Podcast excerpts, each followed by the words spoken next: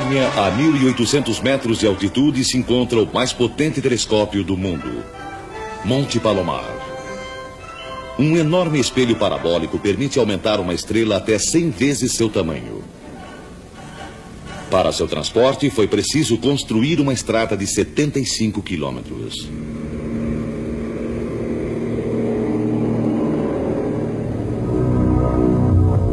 O telescópio pode observar distâncias incomensuráveis para o homem comum, como, por exemplo, 4 bilhões de anos-luz. Um ano-luz corresponde em quilômetros a um número 9 seguido de 12 zeros. Portanto, aqui podem ser medidas e fotografadas estrelas que estão a 18 sextilhões de quilômetros da Terra.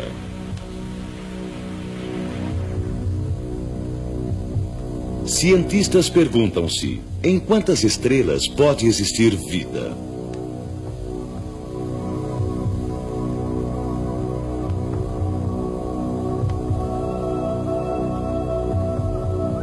Sabe-se que só na Via Láctea temos quase 50 milhões de estrelas nas quais é possível existir vida.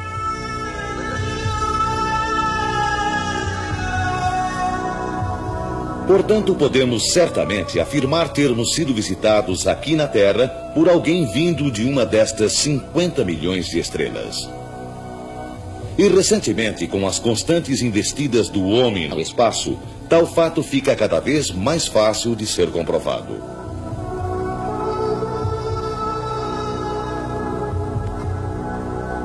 Werner von Braun diz: é bem possível que no universo infinito existam, além de animais e plantas, seres inteligentes como nós.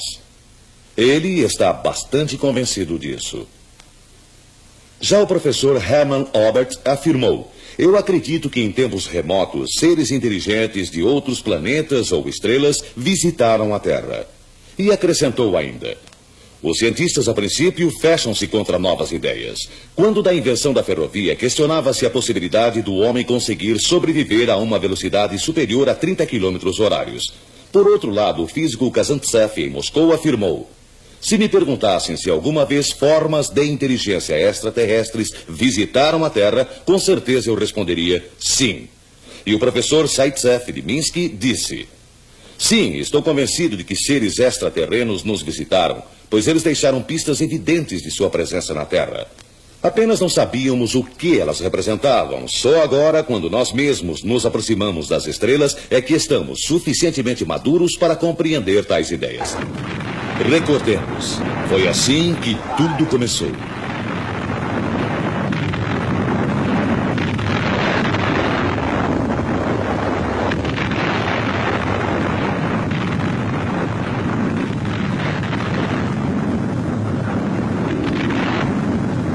As falhas existiam.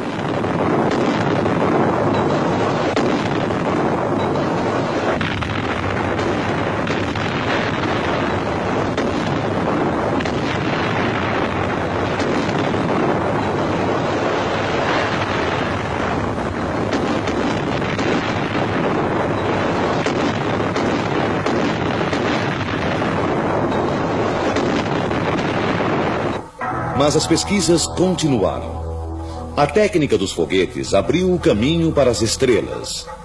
Ainda neste século, o homem irá pousar em Marte e depois Vênus.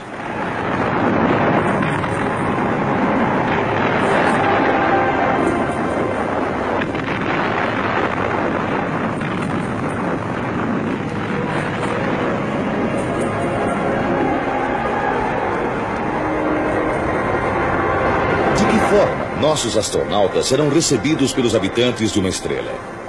Como inimigos ou como deuses? Vejamos como se comportam seres primitivos após seu contato com a técnica moderna. Na Segunda Grande Guerra, soldados americanos pousaram nas remotas ilhas dos mares do sul. Lá instalaram bases e pistas de pouso e, após a guerra, abandonaram tudo e voltaram para casa. Surgiu então um fato estranho os nativos começaram a criar fetiches em forma de aviões, pois achavam que os americanos eram deuses e que desta forma poderiam trazê-los de volta dos céus. Para os nativos, os cabelos brancos eram de fato deuses, já que desciam dos céus fazendo barulho e muito pó, não iam à caça e tinham o que comer e vinham do céu, por isso deviam ser deuses, deuses das estrelas.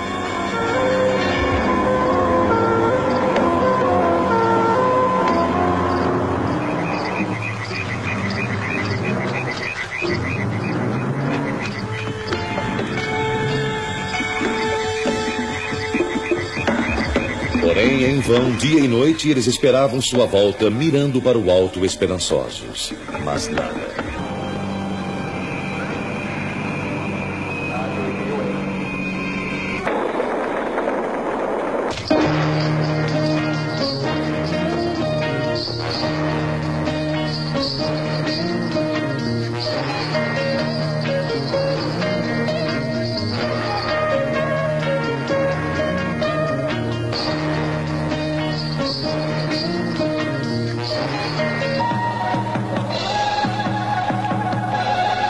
Todo o mundo existem lendas e religiões que contam das visitas de estranhos astronautas. Mas não era bem de astronautas que elas falavam, pois não conheciam esta palavra, mas sim de deuses que surgiam em suas naves exuberantes. Estes relatos não devem ser pura fantasia, pois do contrário não haveria tantos povos que a eles se referissem.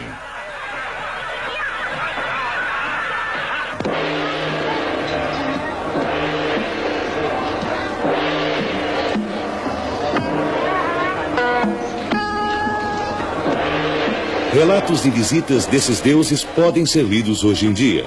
Por exemplo, nos livros do Kanchur tibetano. Aqui existem mais de mil livros sobre os textos sagrados do lamaísmo. É a mais secreta escritura da Terra.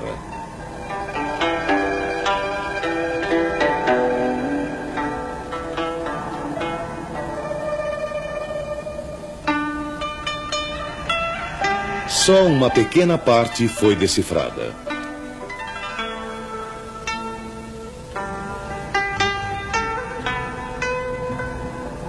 Nestes textos, podemos verificar relatos sobre os deuses que surgiam do céu em seus objetos cintilantes, bolas transparentes, etc. Uma coisa é certa: o completo conhecimento do Kanchur irá informar-nos muito mais sobre as visitas dos extraterrestres.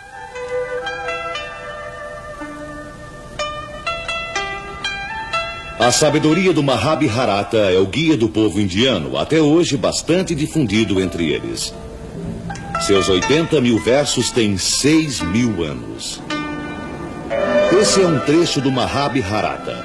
Aqui também temos provas da visita dos deuses. Lemos sobre os Vimaanas, são as naves espaciais que podiam voar a grandes alturas e somente quem tivesse visto ou ouvido o estrondo da partida de um foguete poderia escrever. Behima voou com sua Vimaana por um brilho incomum comparável ao do Sol e com o ruído de um trovão.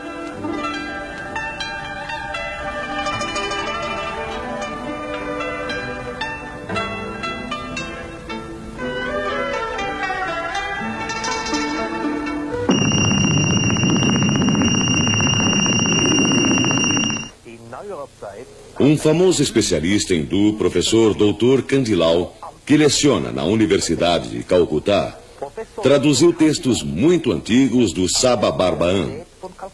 Nesses textos, ele encontrou dados detalhados sobre seres extraterrestres.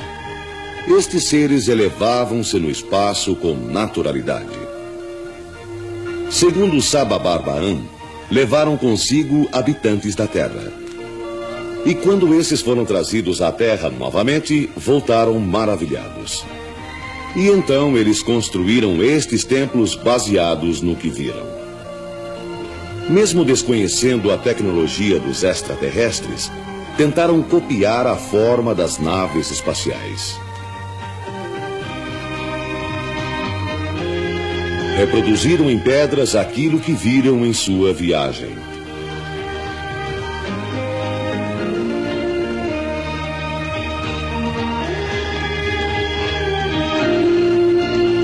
Templos e palácios foram construídos para hospedar os extraterrestres. Eles acreditavam ser esta uma forma de atraí-los para a Terra. Nada deveria faltar nesses palácios.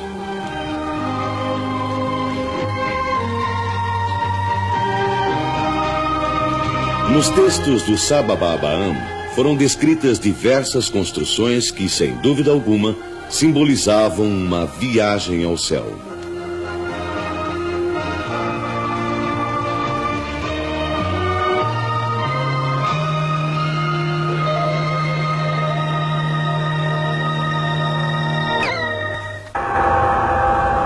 No interior desta gigantesca cidade, voavam diversas espécies de aparelhos semelhantes a aviões. Os velhos hindus denominavam-nos Vimanas. As construções eram gigantescas e brilhavam como ouro e prata. Continham alimentos, bebidas, água e todas as belezas da vida, como também armas terríveis.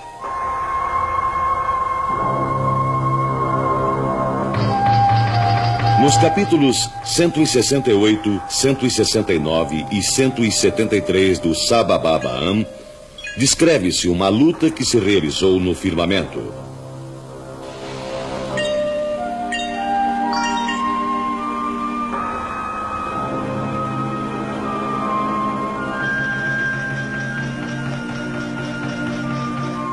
Uma luta com combates terríveis onde diversos aparelhos subiam aos céus e depois voltavam à terra.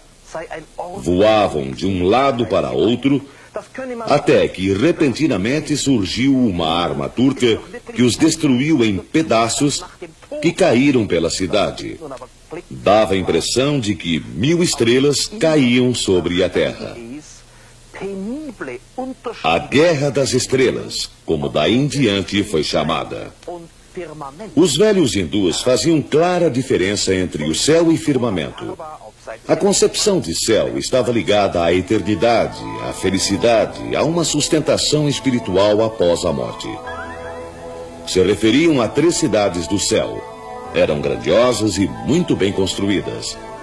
Uma parecia de ferro, outra de prata e a terceira brilhava como ouro. Quando as três se encontraram no firmamento, provocaram um clarão assustador. Em busca de novas provas das visitas de seres extraterrenos, nossa próxima parada é Bagdá.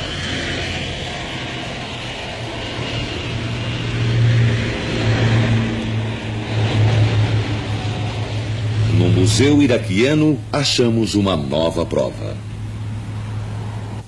Aqui estão guardados escritos cunhados há quase cinco mil anos que falam de seres que vieram à Terra em meio a estrondos e nuvens de fumaça.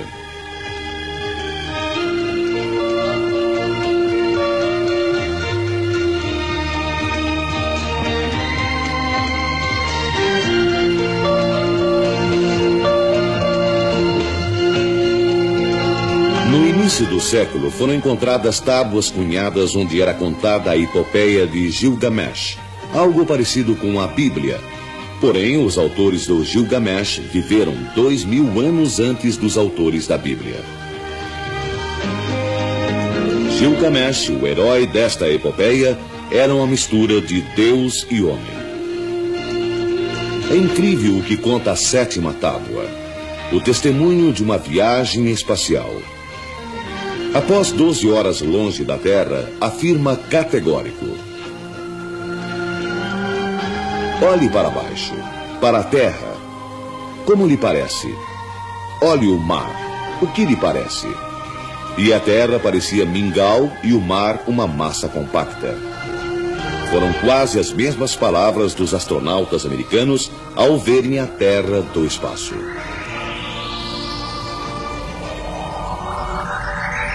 Sobrevoamos o Mar Morto.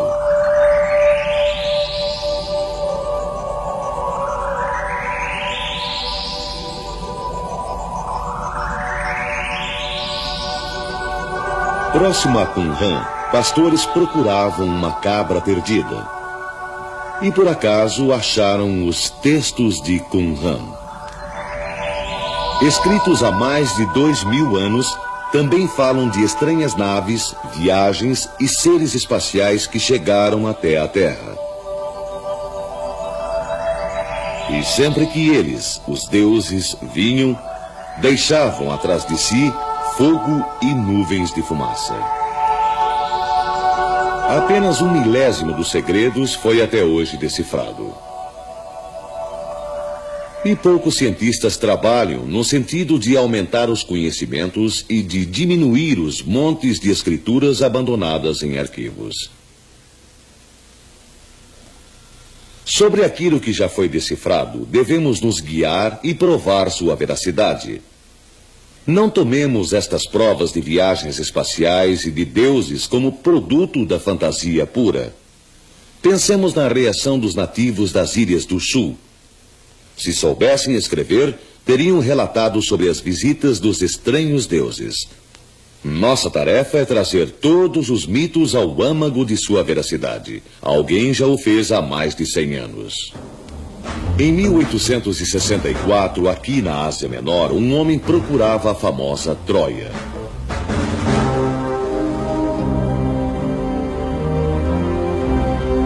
Ao pé desse monte, ele a encontrou.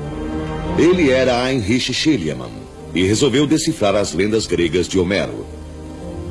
É sabido que Homero escreveu seus cantos oito séculos antes de Cristo e que seus poemas não são nada além de poemas. Mas Heinrich acreditava serem esses poemas fatos históricos.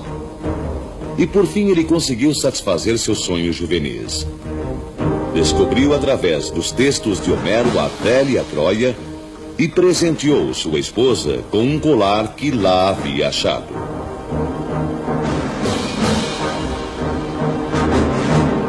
Ele tomou os poemas ao pé da letra e achou Troia, onde, segundo as descrições, ela devia estar.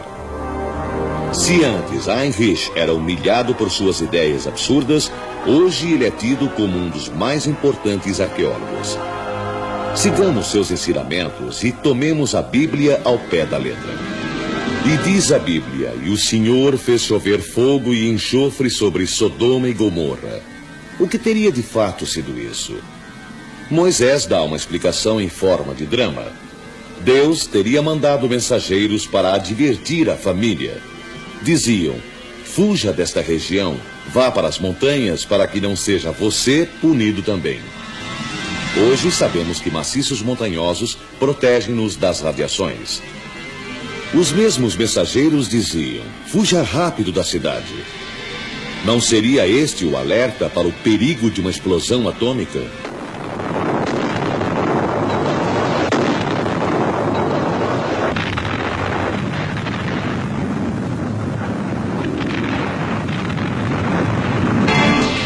Uma coisa é certa. As florescentes cidades de Sodoma e Gomorra foram destruídas com um único golpe. Uma tremenda explosão. E o relato da Bíblia encerra. E nada sobrou a não ser pó e cinzas. A dois mil metros de altitude, na região do Sinai, está o Monte Horeb.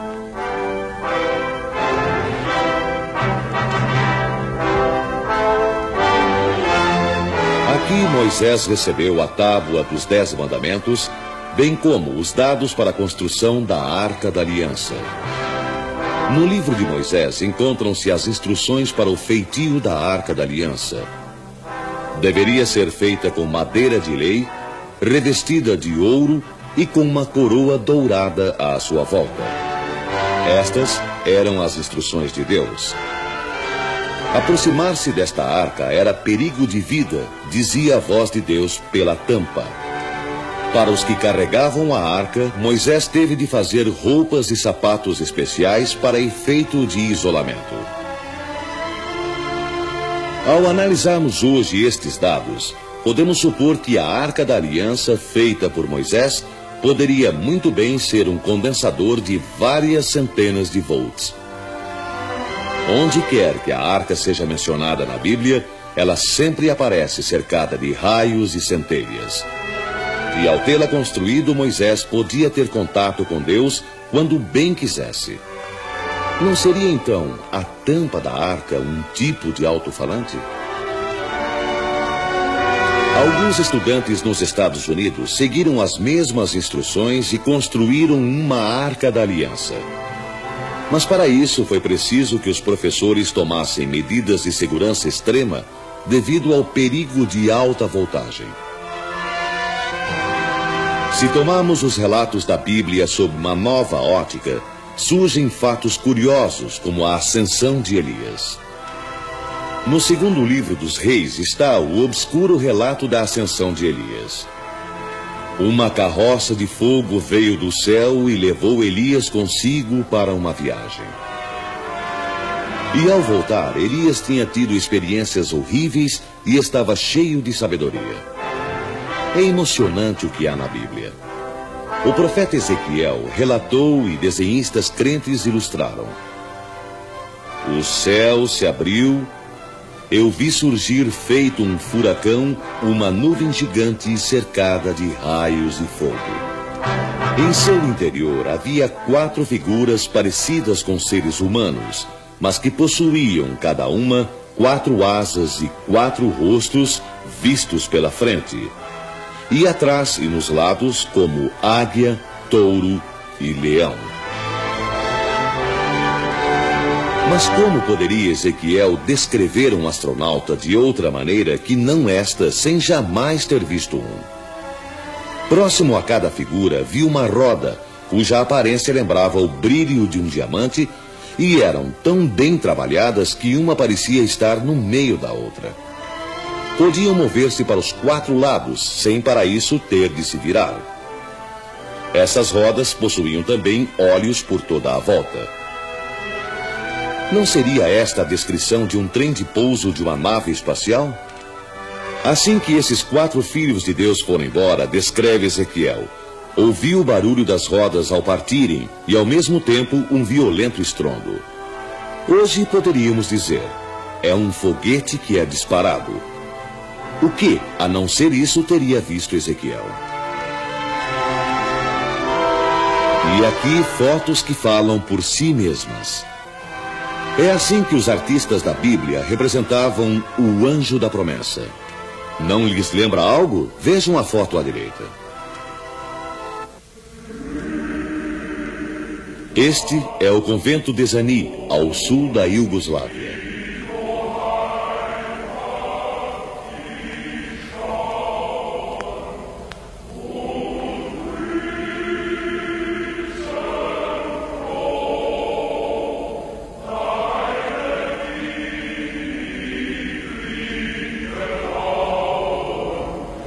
Aqui foram encontrados afrescos do século XIV sobre os quais se questiona.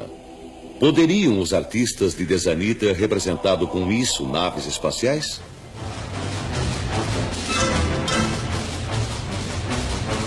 Sim, se parecem com elas. Um homem sentado, sua mão num painel de controles. Ele olha para a segunda nave.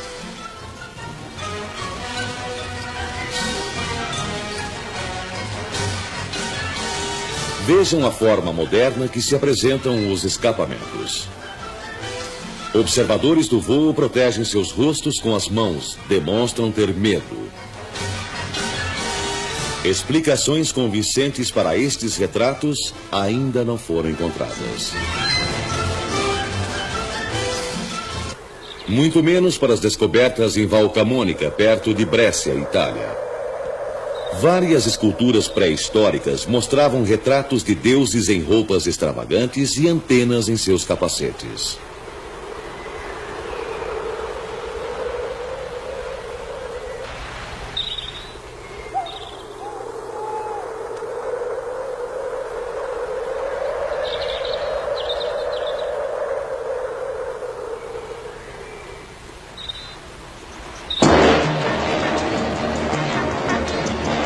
Istambul fica o Palácio Topkapi.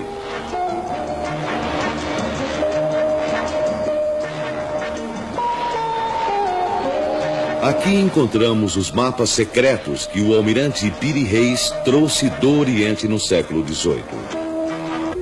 Os mais antigos datam do ano 100 e é possível serem cópias de mapas ainda mais antigos. Eram ornados com animais e barcos. Aí está um. Podemos ver parte da Europa, África, bem como as Américas do Sul e Central. Supondo que estivéssemos numa nave espacial, veríamos esses contornos dos continentes assim. O mapa de Piri Reis corresponde à Terra vista do espaço. Outro exemplo. Este mapa mostra áreas inexploradas até hoje, a Antártida. Apenas no século passado descobriu-se ser ela um continente.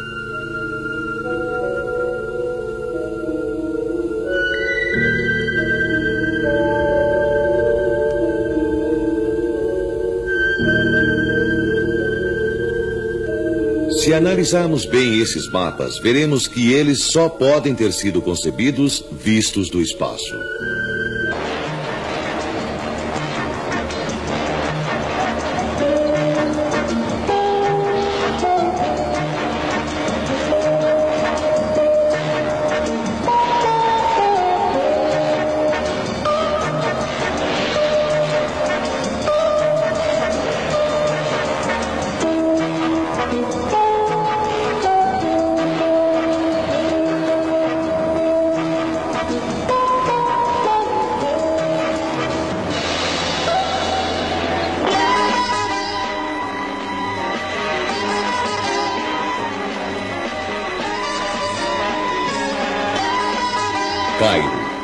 Cidade à beira do Nilo com 3 milhões de habitantes.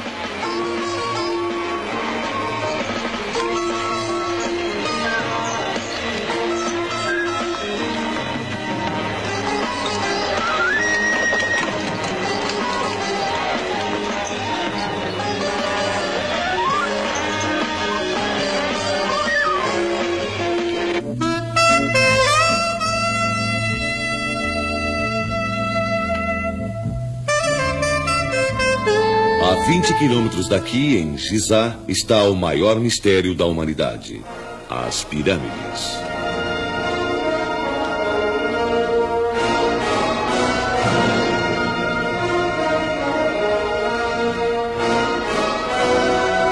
A área da pirâmide de Queops é de 53 mil metros quadrados.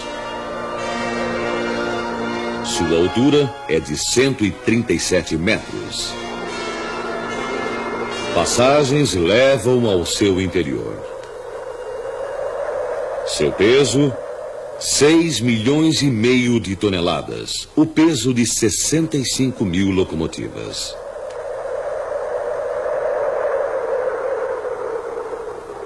A sétima maravilha é composta por 2 milhões e 300 mil blocos de pedras.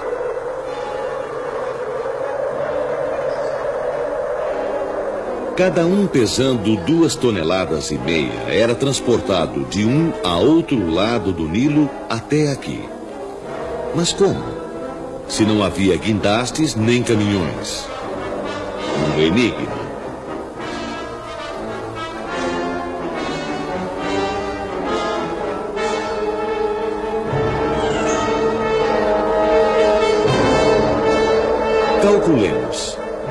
Se 20 mil operários levassem e colocassem 10 blocos por dia, ainda assim ela levaria 664 anos para ser concluída. Portanto, jamais poderiam ser construídas por um só faraó.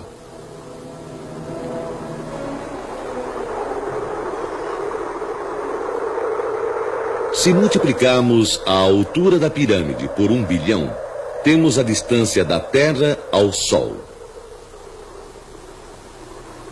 Sabemos que uma linha que passa em seu interior divide os continentes e os mares em duas partes iguais. Seria tudo isso mera coincidência? Um matemático descobriu no fim do século XVI o número geométrico π. Se dividirmos a circunferência da base da pirâmide pelo dobro da sua altura, acharemos o número π. Quatro mil anos antes de ter sido descoberto. Seria outra coincidência? Não. Não se deve tomar esses dados matemáticos e astronômicos como pura coincidência.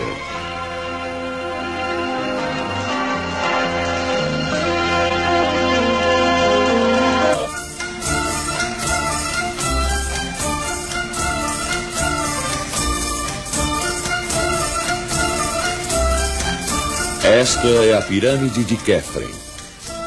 Em 1967, cientistas, munidos de modernos aparelhos, penetraram na pirâmide para achar tumbas ocultas, mas voltaram sem resultados, pois os aparelhos não funcionaram. Dizem os sábios egípcios: o mundo teme o tempo, mas o tempo teme as pirâmides. A Esfinge símbolo de tudo que é enigmático. 20 metros de altura, mais de 73 metros de comprimento. Sua idade é desconhecida.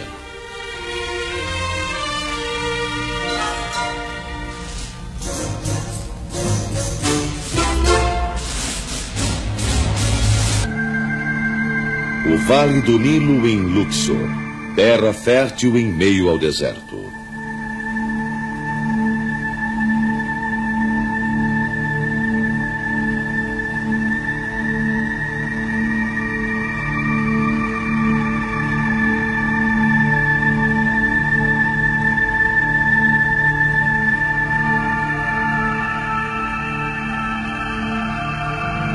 Diante de nós, o Vale dos Reis. Ali embaixo eram enterrados os reis. Atrás destas entradas estão as escadas e passagens que levam aos túmulos. Cem metros em meio às rochas está a tumba do rei Setus II. As câmaras e colunas foram formadas pelas próprias rochas existentes. Aqui, como em outras sepulturas, vê-se pinturas exuberantes que foram feitas sem o mínimo sinal de luz.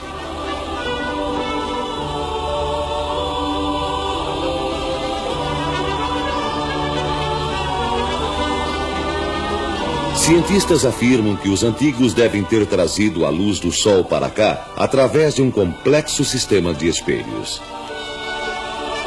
Mas os espelhos de prata da época refletiam apenas 40% da luz total. E numa série deles, logo a luz seria absorvida. Vejam o esquema.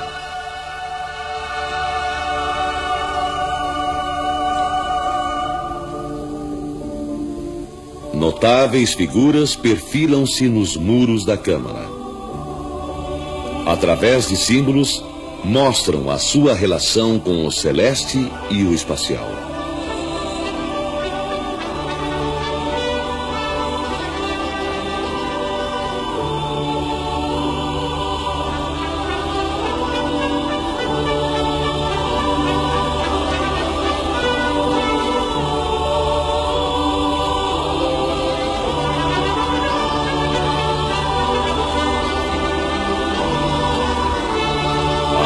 De Tutankhamon é a menor, porém a mais famosa de todas. Todas as tumbas foram saqueadas, menos esta, que detém todo o seu tesouro. Aqui foi enterrado um rei de 19 anos, crente da ressurreição.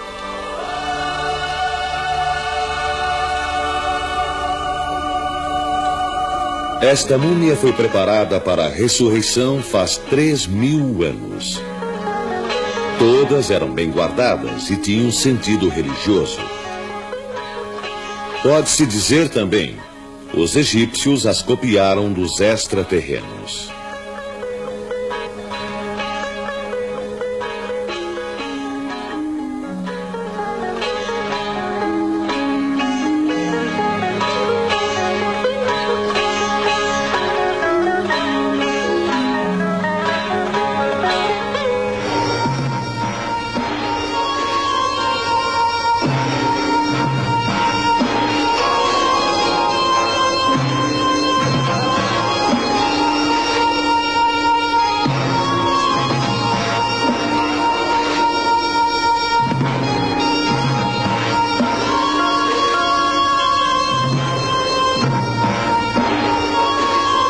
Voltamos ao Vale dos Reis.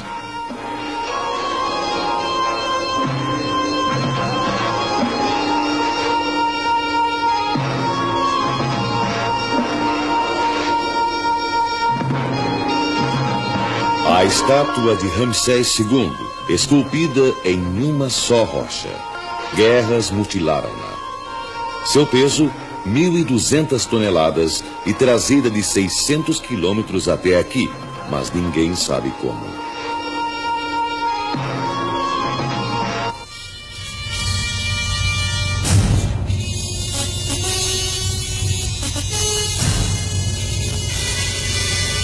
Os Colossos de Memnon. 3.500 anos. 21 metros de altura, esculpidos em uma só rocha. Cada um pesa mil toneladas. Não se sabe como veio parar aqui. Sabemos atualmente da dificuldade que seria transportar tal monumento.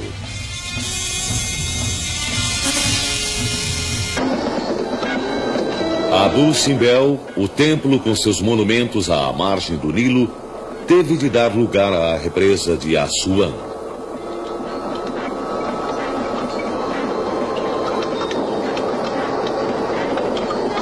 Três mil e cem anos após a construção deste templo, várias nações juntaram suas forças para cumprir essa tarefa. Máquinas sofisticadas, turbopressão, guindastes, tudo calculado para retalhá-lo em 300 mil pedaços. Durou três anos esse duro trabalho. Jamais a técnica moderna se viu diante de tal desafio. Mas como puderam os egípcios construir algo assim sem os meios técnicos atuais?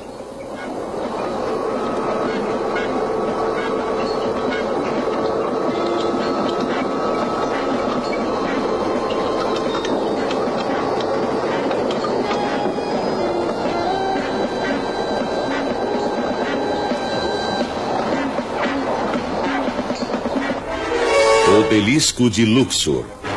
3.500 anos, 26 metros de altura, esculpido em uma só peça de granito róseo, trazido de uma distância de 300 quilômetros. O Obelisco de Karnak, 30 metros de altura, maior que todos os outros. Seu peso, 400 toneladas.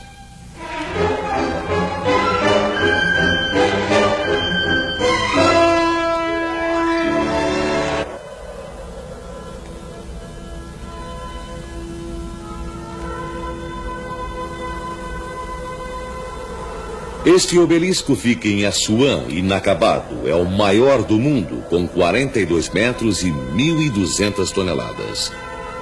Nenhum guindaste é capaz sequer de movê-lo. Esta é a maior pedra esculpida pela mão humana. Fica em Baalbek, sul do Líbano.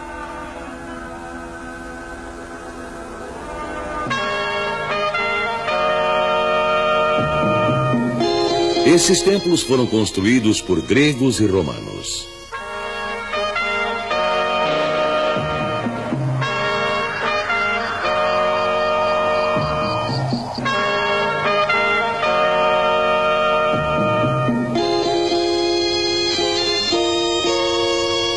Gigantescas pedras foram usadas na construção. Blocos de até 20 metros de comprimento, 4 metros e meio de altura pesando até duas mil toneladas. Este terraço em Baalbek é bem mais antigo que o templo sobre ele. Não existe, porém, explicação científica de como essas pedras foram transportadas e depois trabalhadas. Um pesquisador russo acredita ser isso uma pista de decolagem para naves espaciais.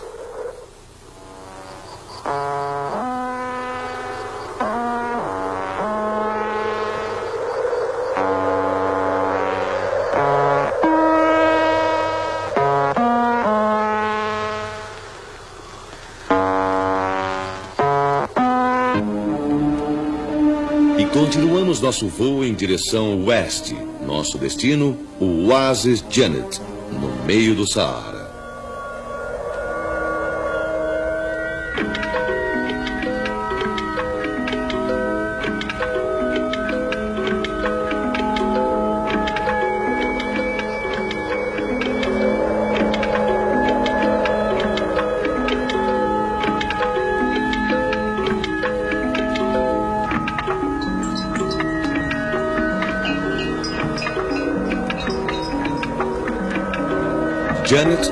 Início do platô Tassili.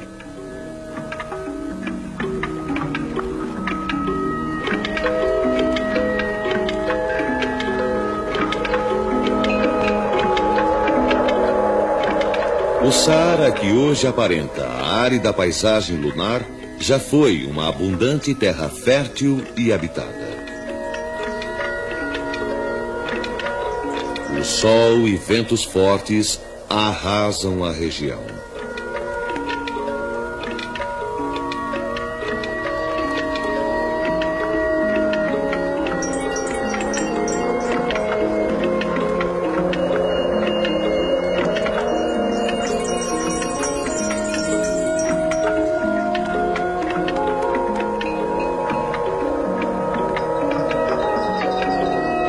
Aqui em Tassili encontramos mais pinturas.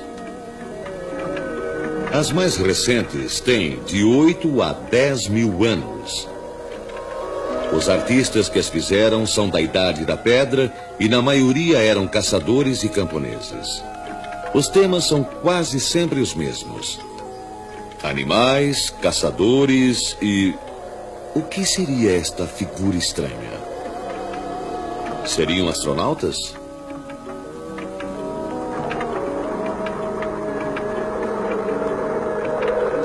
Olhos, sem nariz ou boca, apenas pequenos buracos. Um corpo paira no espaço. Espaço? Estranho que esses artistas pintavam animais e caçadores com perfeição. Mas esses seres estranhos não. Será talvez porque tiveram pouco tempo para conhecê-los melhor?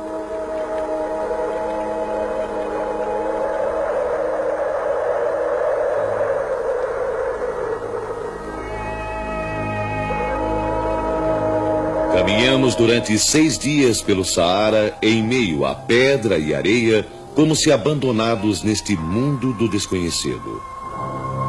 Seria este o esquema de uma estação espacial? Aqui, uma placa com roletes e uma das figuras estranhas. Aí estão novamente os corpos que pairam sem peso.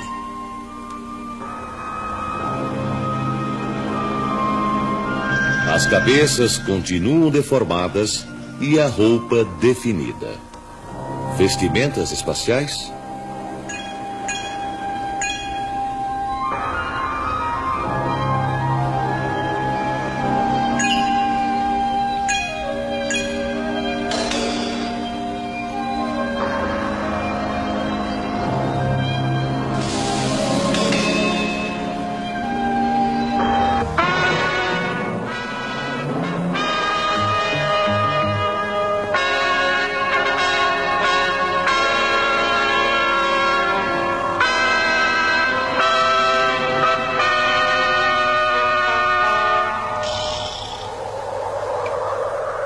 Que restou de água, limpamos as rochas para melhor identificar as pinturas.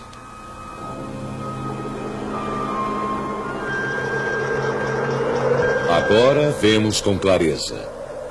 Após 10 mil anos, estão quase imperceptíveis.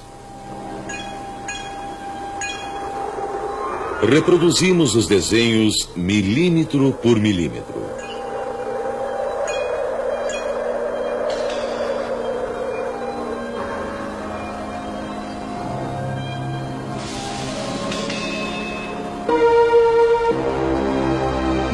paredes, um arqueólogo francês encontrou o desenho de um gigante de 6 metros de altura, ao qual chamou de Grande Deus de Marte.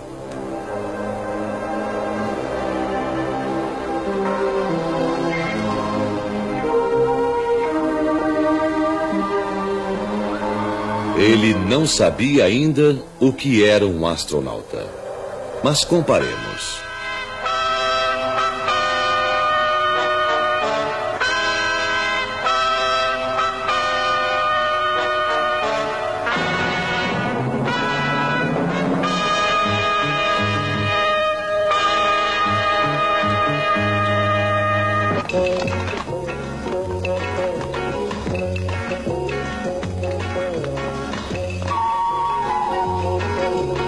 Estamos no México, lugar onde os deuses se sentiam em casa.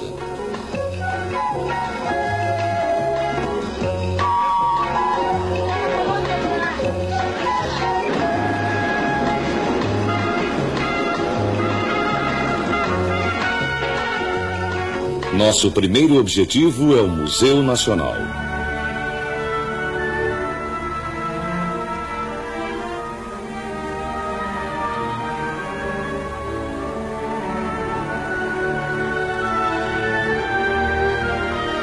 Enorme calendário asteca. Seu raio, três metros e meio. Seu peso, 24 toneladas. Antigamente ficava no Templo do Sol e suas figuras mitológicas eram os resultados de observações astronômicas. Sem o uso de telescópios ou calculadoras, os astecas chegaram a combinar os períodos de rotação e translação atingindo o mesmo número de dias do nosso calendário atual. Seria isto influência de uma sabedoria extraterrestre?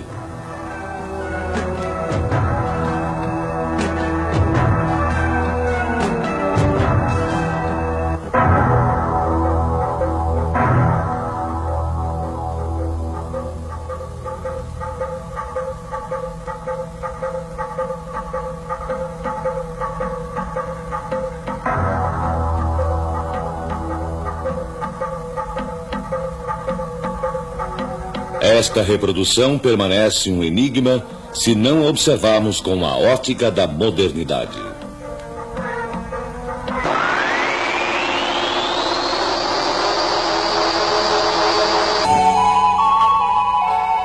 A maior ruína da América Central, Teotihuacan, a dois mil metros de altura e perto da cidade do México, é chamada Cidade dos Deuses.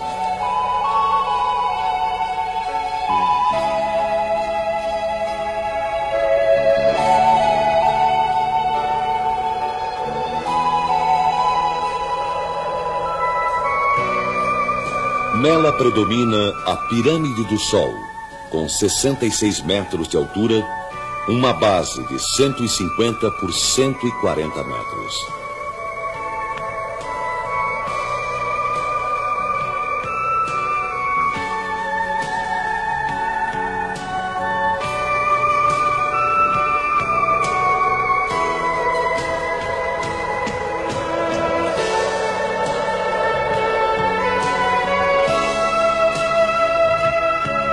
Esta pirâmide pesa 2 milhões e meio de toneladas. A sua idade e seus construtores são um mistério.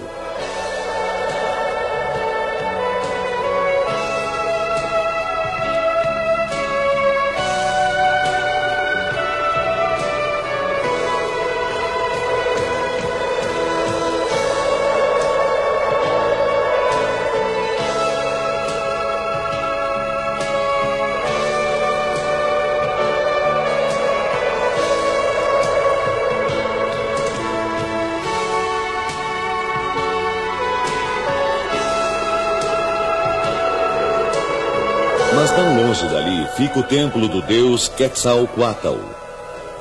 A tradição conta que um ser veio das estrelas e ensinou aos homens as artes, o direito a como cultivar trigo e algodão. Por todos os lados vemos seu símbolo, uma cabeça de cobra. Quetzalcoatl voltou para sua estrela, mas prometeu voltar um dia. Tula, a 30 quilômetros de Teotihuacan. Ainda hoje conta a lenda de que Tula estava ligada às distantes cidades de Cuba e Itza por meio de um cabo preso no céu.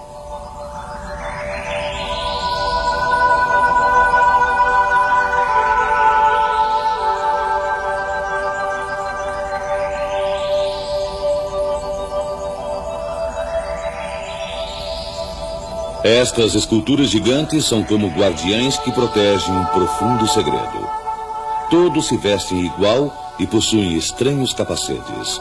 Deviam ser guerreiros ou. Mas traziam consigo aparelhos técnicos para os quais não há explicação óbvia até hoje. Por isso acredita-se serem armas extraterrestres.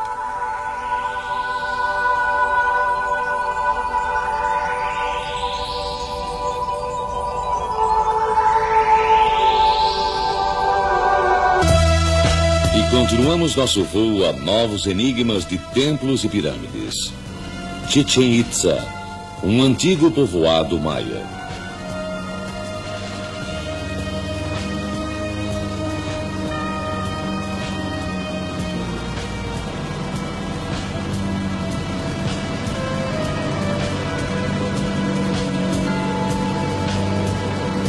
Suas construções lembram observatórios astronômicos.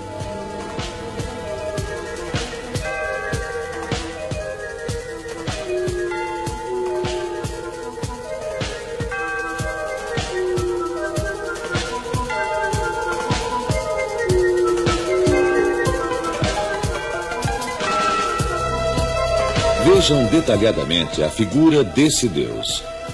Parece estar ao comando de uma nave.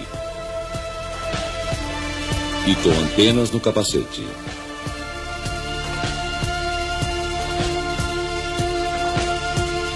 Esta pirâmide é, na verdade, um calendário, pois suas quatro escadas têm 365 degraus, um para cada dia do ano.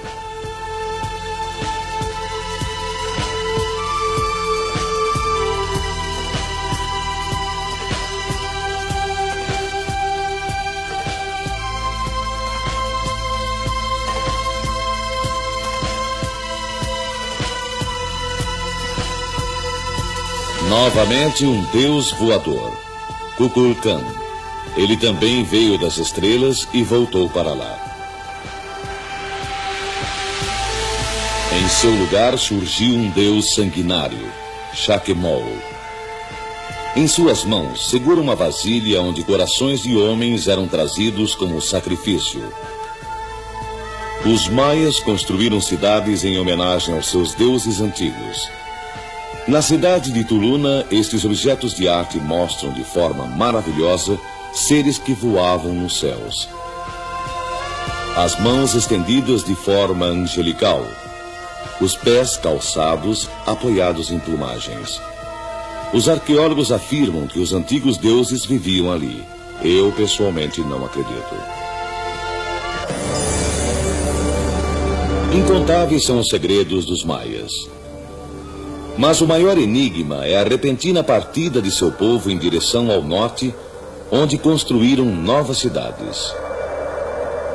Não há sinal de guerra, nem problemas de ordem climática. Por que teriam partido? Quem teria dado tal ordem?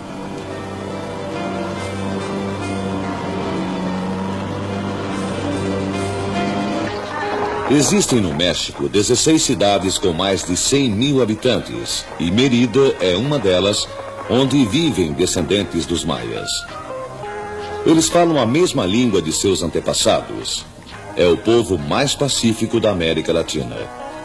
Seus rostos lembram as esculturas dos velhos maias.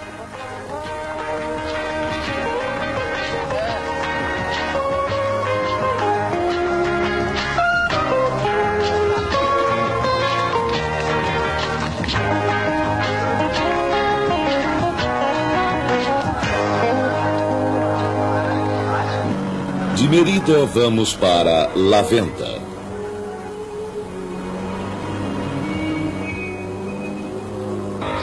Aqui existem dúzias dessas cabeças de pedra, cada uma pesando 200 toneladas, sendo que num raio de 130 quilômetros não há nenhuma área rochosa, apenas pântanos e florestas. E novamente nos perguntamos: como transportaram essas pedras?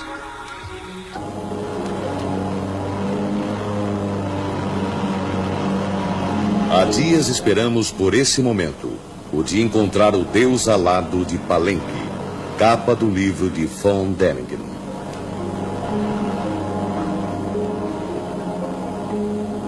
Mas ainda temos que enfrentar o calor e a umidade da floresta de Palenque até chegarmos aos templos desta sagrada cidade dos maias.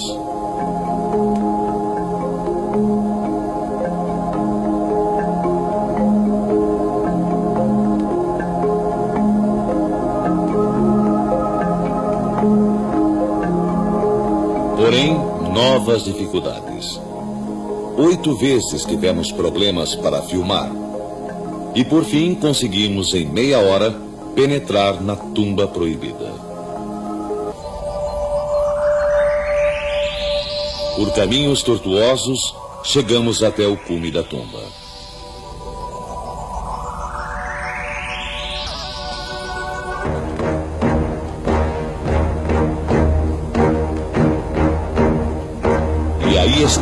Pela primeira vez filmado, o Deus alado de Palenque. É tão espantoso o que estamos filmando que cada detalhe deveria ser focado.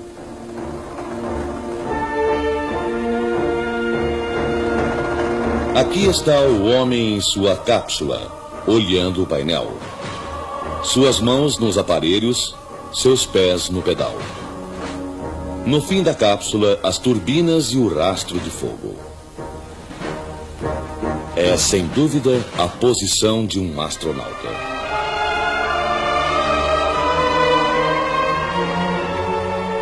Sua roupa então lembra bem a de um astronauta atual. Calça com cinto largo, o agasalho inteiriço, o banco forrado devido às altas velocidades. Um homem diante dos controles. Um dos estágios se despreende. Este retrato em pedra, dizem os maias, representa o deus Kukulkan, que veio das estrelas e depois voltou.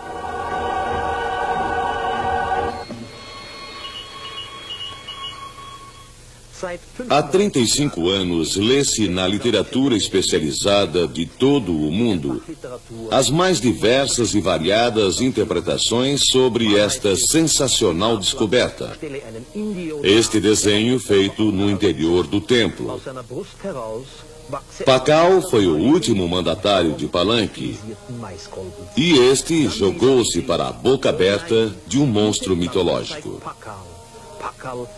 No fim do disco é possível perceber uma bola de fogo. Na minha opinião, isto nada mais é do que uma nave estilizada dentro de um espírito religioso. Como vocês puderam notar, a posição do homem no desenho é a mesma assumida nos dias de hoje pelos nossos astronautas. Estou com o profeta Ezequiel que no Velho Testamento citava: os homens possuem olhos para ver e, no entanto, não veem. A Ilha da Páscoa, Ilha dos Mil Enigmas, perdida no Oceano Pacífico, a 4 mil quilômetros da costa chilena. Após 10 horas de voo, surge-nos esta ilha.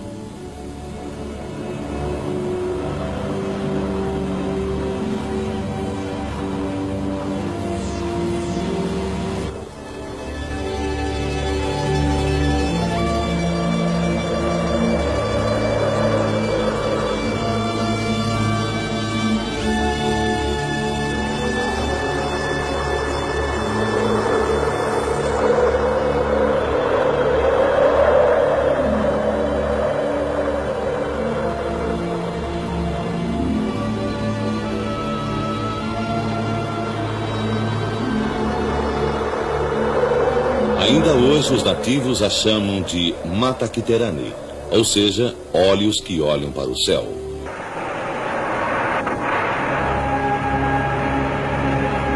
A ilha anexa é a Ilha dos Homens Pássaros. aí estão. Seres com corpos humanos e cabeças de pássaro.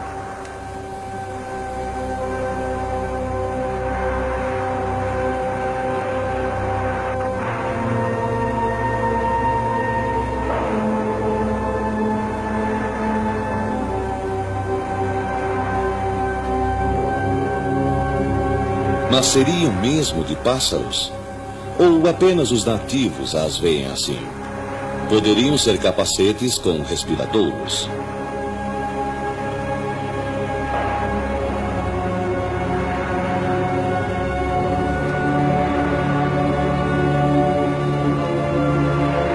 A lenda conta que homens voadores aqui aterrissaram e acenderam um fogo. Aqui, um outro tipo de rosto o Mac-Mac, deus da ilha.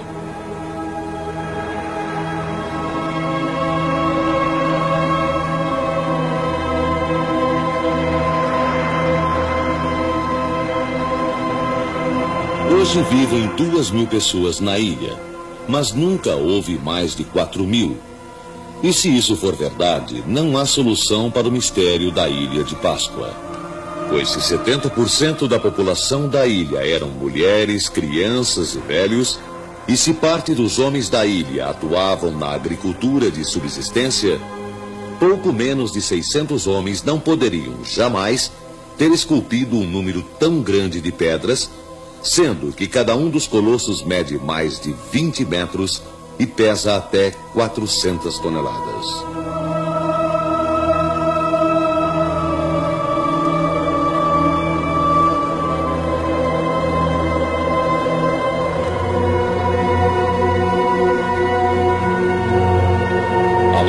Das figuras tem apenas uma parte de seu tamanho ao nível do chão e para saber seu real tamanho é preciso cavar muito.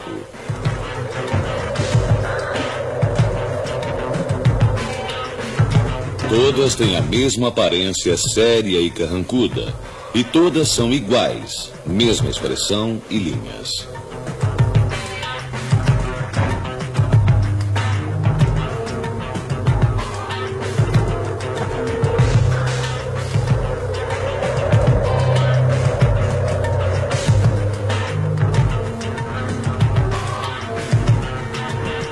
Esta descoberta por Heyerdahl foge à regra, ajoelhada com a cabeça redonda. Esta era a oficina de escultura em pedra no Hanno Hakaru. Daqui as estátuas eram transportadas 20 quilômetros. Não havia escravos e não há nenhum sinal de meio de transporte. Dizem as lendas que as estátuas andavam sozinhas por meio de uma força secreta, a mana. Apenas dois padres tinham a mana, mas um dia fugiram com ela e talvez isso explique por que o trabalho em Hano Hakaru parou. Será que por isso existem tantas estátuas inacabadas?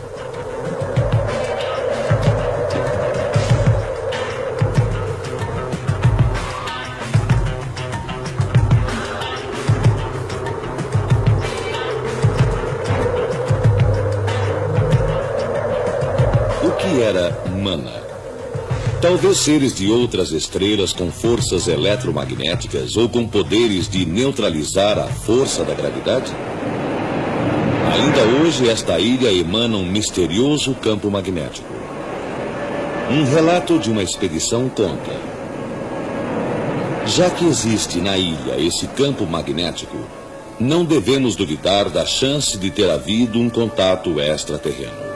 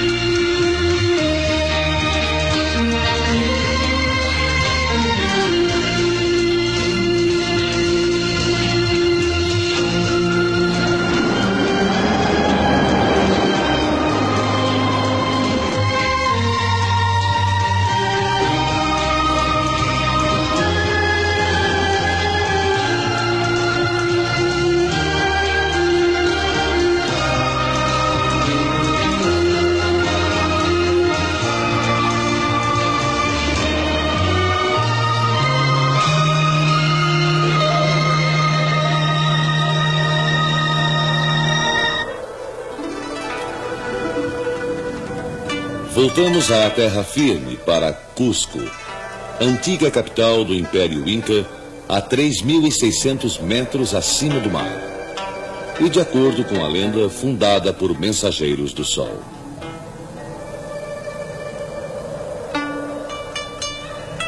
Estas ruas estreitas, ainda do tempo dos Incas, e os muros são pedras sobrepostas, sem cimento, sem nada.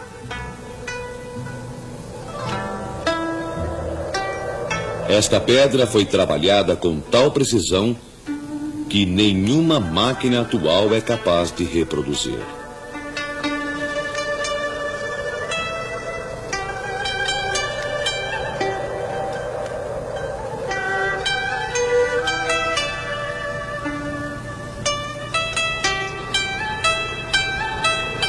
O mesmo muro, igual a esse dos Incas, existe também em outro lugar a 6 mil quilômetros a oeste, na Ilha da Páscoa.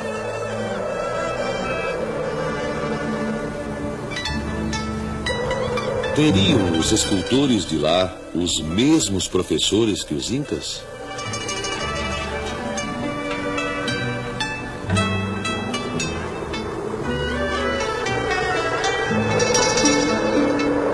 Acima de Cusco está Sacsayhuamán.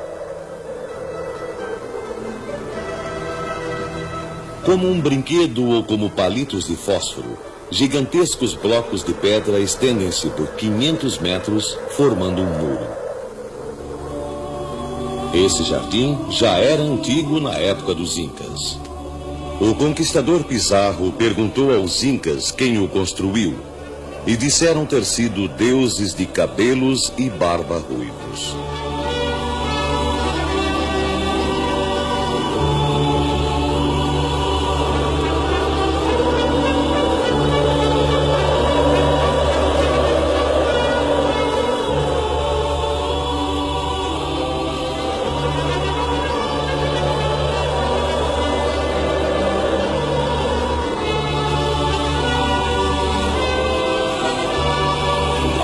Das pedras pesam 500 toneladas.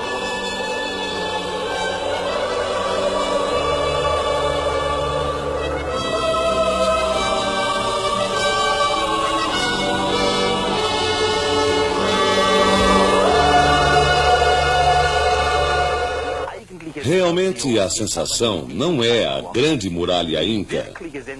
A verdadeira sensação encontra-se no seu topo. Aqui está uma fortificação feita de enormes pedras trabalhadas. Foi construída utilizando uma técnica incompreensível para nós. Grandes blocos de rocha foram cortados e reduzidos em pedaços. E tudo isso aconteceu bem antes dos Incas terem chegado aqui. Foram os próprios Incas que contaram aos conquistadores espanhóis que as fortalezas são um enigma e que foram construídas e depois destruídas pelos deuses. Esse é o Quenco Grande, um majestoso bloco de pedra com galerias e câmaras. Algumas dessas pedras dão a impressão de que foram cortadas com precisão da mesma forma que se corta um bolo. A arqueologia não tem explicações para esse caso. Na parte de cima existem ruínas em forma de labirinto. Aparecem tipos de pedras de formas indefinidas de vários tamanhos. São maciços de pedras cortados de forma muito precisa. Tecnicamente, essas reentrâncias demonstram que foram feitas com um possível encaixe. Foram planejadas para se encaixarem uma após a outra e depois todas eram misteriosamente fundidas. Os cantos são bem delineados. E em cada tipo de bloco, uma nova surpresa. Essas peças em pedra assemelham-se a cadeiras.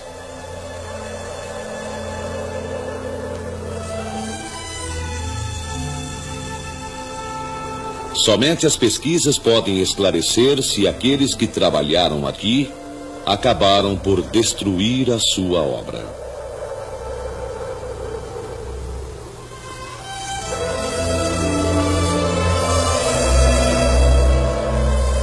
Aqui temos a impressão de que tentaram levantar esta pedra e depois girá-la, no que não foram bem-sucedidos. Parece que esses enormes blocos de superfícies polidas, formando ângulos tão retos, foram feitos de concreto armado. Mas não é concreto. É granito.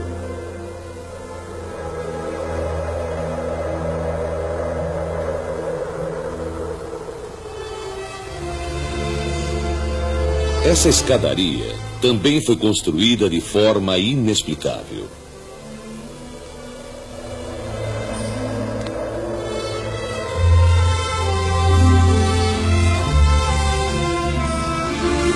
Labirinto da fortaleza Inca, disse um jovem peruano, é a melhor aula prática de uma técnica de construção desconhecida.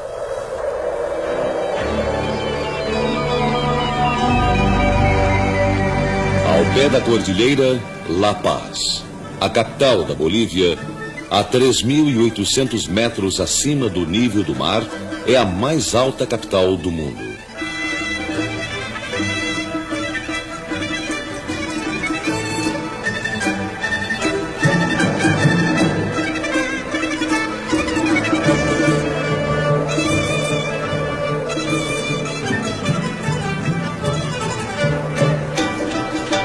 Mercado às margens do lago Titicaca, a 4 mil metros acima do nível do mar. O mais alto lago do mundo.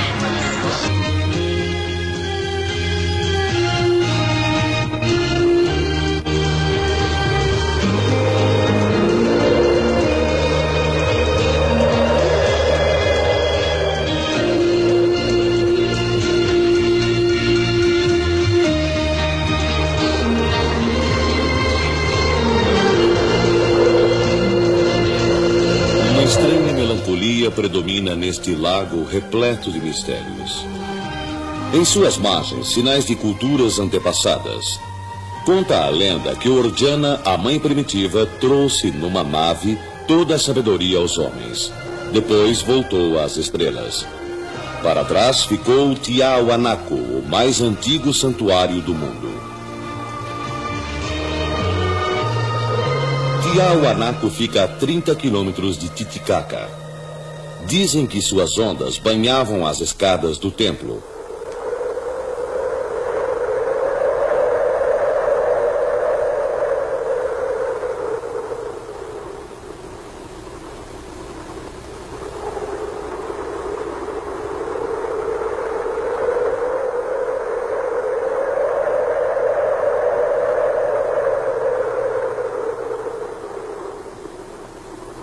Muito tempo está seco, cercado de ruínas. Na realidade, se o lago Titicaca diminui seu volume 3 milímetros por ano e está a 30 quilômetros de Tiahuanaco, quantos anos levaria para que sua água cobrisse as escadarias do templo? É impossível calcular.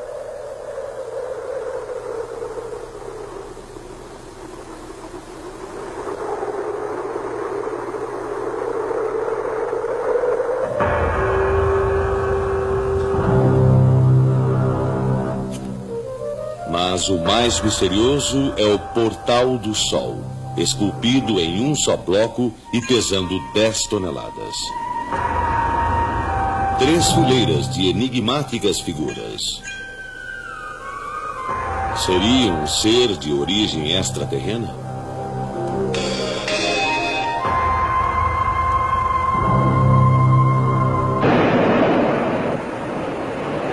Em todos os continentes encontramos testemunhos de nosso enigmático passado, também na Austrália.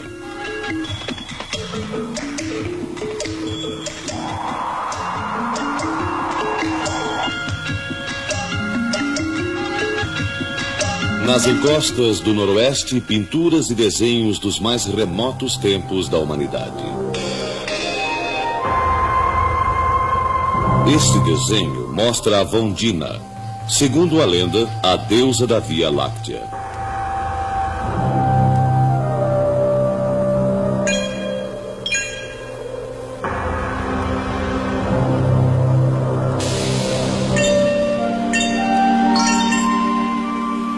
Não pode ser coincidência que artistas no mundo inteiro tenham representado os mesmos seres sem ter tido o mesmo modelo. Na Austrália, na América, África, Europa.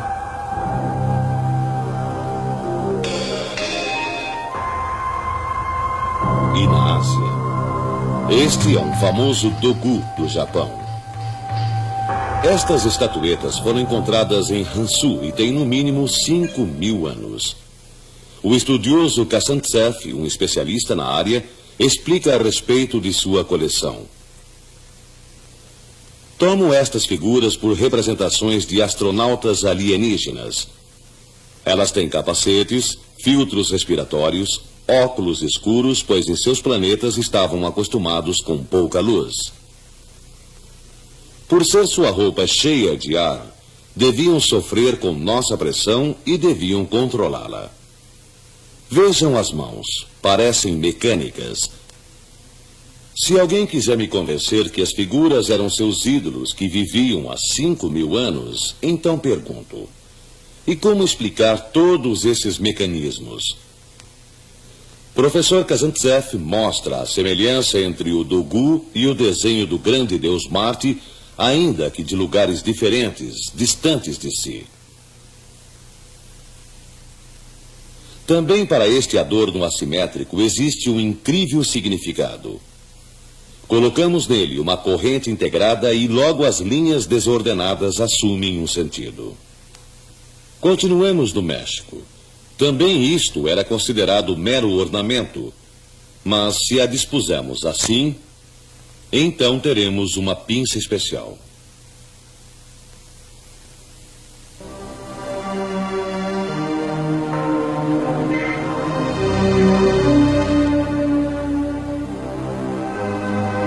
Museu Iraquiano em Bagdá está este pequeno receptáculo sonoro que tem mais de dois mil anos. Nele se encontrava um tubo de cobre e à sua volta uma liga de diversos metais. Se injetarmos cloreto de sódio, geramos energia elétrica. Sem dúvida, um aparelho elétrico. Mas Walter só iria fazer esta descoberta 1.600 anos depois.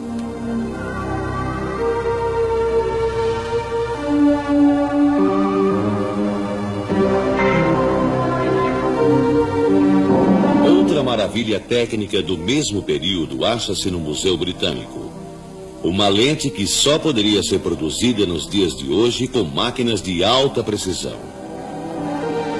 Lentes polidas surgiram apenas no século XVI. Porém, esta tem mais de dois mil anos e foi encontrada na Ásia. Em Moscou, diante do monumento ao astronauta, falamos com o professor Saitsev. Ele nos alertou para um fato que ainda não encontra uma explicação lógica.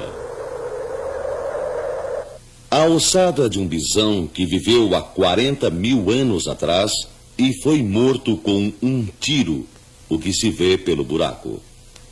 Especialistas afirmam que isso só poderia ter sido feito por uma arma de fogo. Como?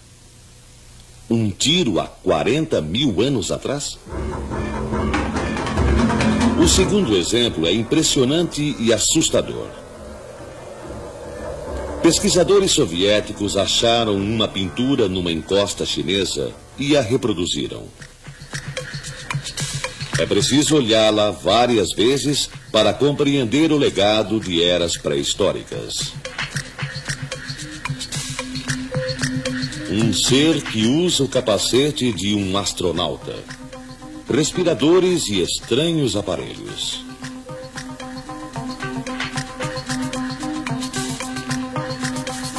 E no céu paira uma nave espacial que lembra a junção de dois pires.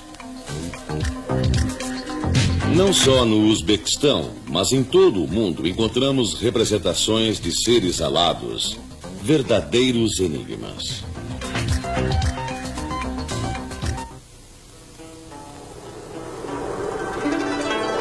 Na Guatemala foi encontrada essa escultura. Uma grande figura com braços em ângulos. Está vestida com uma roupa bem justa ao corpo, com uma espécie de cinto. Usa luvas com bolas nas mãos o capacete tem a forma de uma cabeça de animal. É redondo como o capacete de um mergulhador. Percebe-se que possui orelhas desproporcionais ao seu tamanho. O capacete está ligado por um tubo a um cilindro preso às costas. Conforme mostra a figura, no centro do capacete, atrás do que poderíamos chamar de visor, podemos perceber a testa, o nariz e os olhos de quem veste o capacete. Como um prolongamento natural do nariz, um focinho de animal. Saindo de sua boca, observa-se o jato de respiração. A arqueologia reconhece, nesse caso, a representação de uma roupa de defesa maia. Eu gostaria de lembrá-los de que esses nativos desconheciam a tecnologia do avião, contudo tentaram imitar o seu formato exterior. Da mesma forma que aconteceu aqui, o escultor maia não entendia por que o capacete deveria expelir ar. Ele fez apenas aquilo que para ele era mais natural. Assim, no lugar daquilo que poderia ser um filtro de ar, ele esculpiu um focinho de animal. E em todos os cantos vimos também construções erguidas em homenagem a deuses que vieram do céu.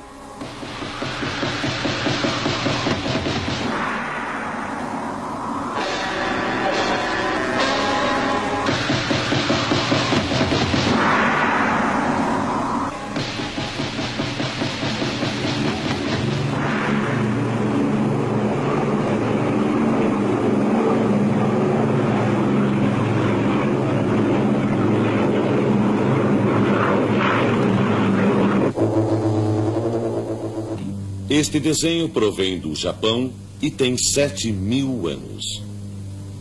Este modelo provém da Colômbia e tem mais de mil anos. Um protótipo de uma dessas figuras aladas foi testado e sua aerodinâmica correspondeu à do mais moderno avião. Temos certeza que ainda existem impressionantes provas da visita de inteligências superiores aqui na Terra. Vamos à costa do sul do Peru, na Baía de Pisco. Aqui, um estranho símbolo, a uma altura de 300 metros. Sem dúvida, um sinal. Mas um sinal para quem? Há mais de dois mil anos, este sinal indica o caminho para o interior. Mas quem usaria tal indicação? Sigamos o símbolo.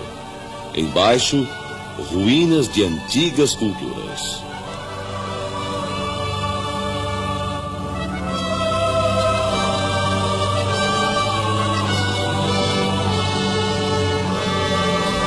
E aí está o misterioso platô de Nazca. Linhas que vistas do solo não têm o menor sentido a não ser marcas no chão queimadas pelo sol. E estão aí há pelo menos dois mil anos. Nisso cientistas concordam, mas há muitas coisas em que não estão de acordo.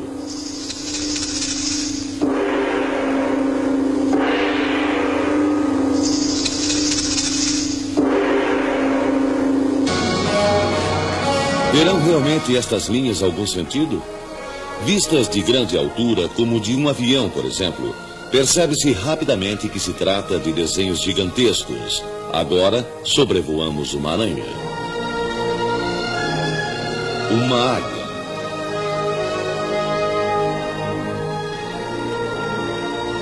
Um pavão. Um colibri. Nenhuma destas figuras são percebidas do solo. Parece que foram feitas especialmente para quem viesse do alto.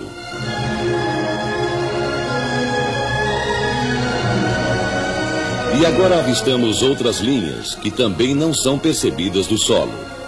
Linhas retas, simétricas, formando enormes figuras geométricas. Algumas caminham paralelas, outras se cruzam. São como estradas que começam repentinamente e acabam da mesma forma.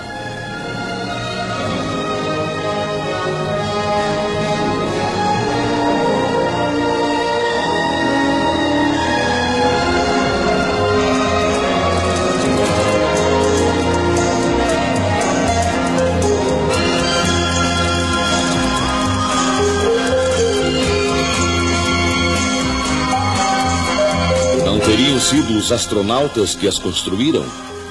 O que podem representar essas figuras que só podem ser reconhecidas de grandes alturas? Poderiam ser estradas que acabam abruptamente? Não, isso não teria sentido, pois não levam a lugar nenhum. Então, com que finalidade? E para quem? Não seriam estas próprias figuras a resposta?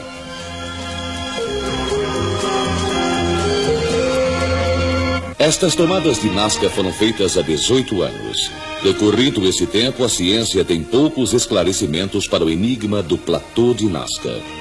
Esclarecimentos que, na verdade, deixam mais dúvidas.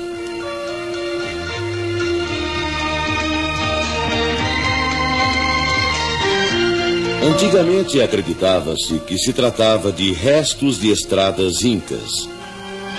Mas estradas que correm paralelas que começam e terminam repentinamente? Ou seria a religião da trigonometria? A cientista alemã Maria Reich reconheceu nestas linhas um calendário astronômico. Contudo, essa teoria do calendário foi logo superada. O arqueólogo amador Jim Buckman acreditava que o platô de Nazca teria sido um local destinado ao pouso de balões mas para que quilômetros de pista em linhas retas para o pouso de balões de ar quente? Nem mesmo para atividades esportivas o platô de Nazca teria sentido. E nas paredes de rochas, figuras disformes. Figuras que também não têm sentido algum. Eu ainda sou de opinião, conforme apresentei nos meus livros, de que no platô de Nazca desembarcaram certa vez seres extraterrenos. Naturalmente, eles não construíram nenhuma pista. Eles chegaram, desceram e, em sua descida, deixaram rastros de suas visitas. Da mesma forma que um avião deixa rastros ao descer na areia. Os nativos, percebendo esses rastros, começaram a imitá-los, da mesma forma que os habitantes da Nova Guiné construíram um aeroporto simbólico. Finalmente, os nativos daqui construíram as gigantescas e desproporcionais figuras que só de grandes alturas podem ser observadas. Afinal de contas, quem disse que os extraterrenos não necessitam de pistas? Em uma base espacial americana no deserto da Califórnia, existe uma imensa rede de linhas marrom sobre as areias do deserto. Daqui a 200 anos, quando arqueólogos depararem com resquícios dessas linhas, aí então começará tudo novamente.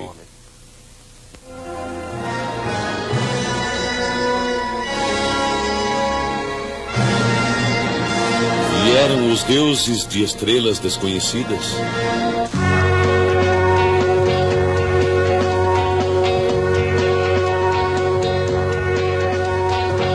Eram os deuses astronautas?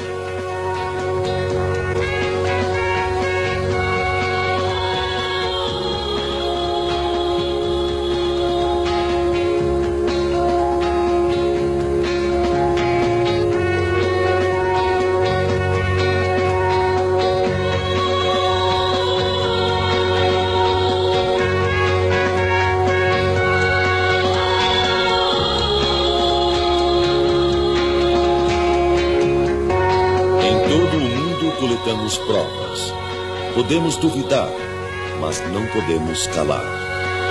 Enquanto a ciência se cala, nós devemos perguntar: poderia ter acontecido assim?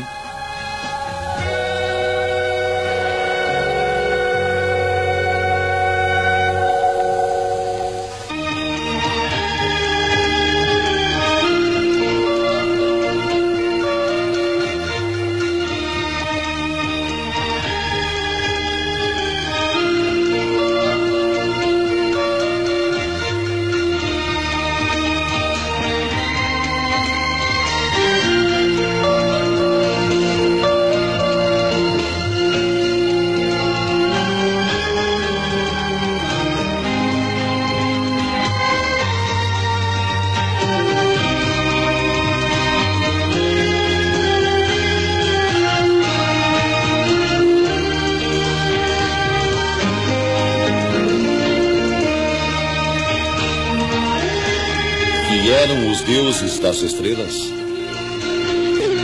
Poderia realmente ter sido assim?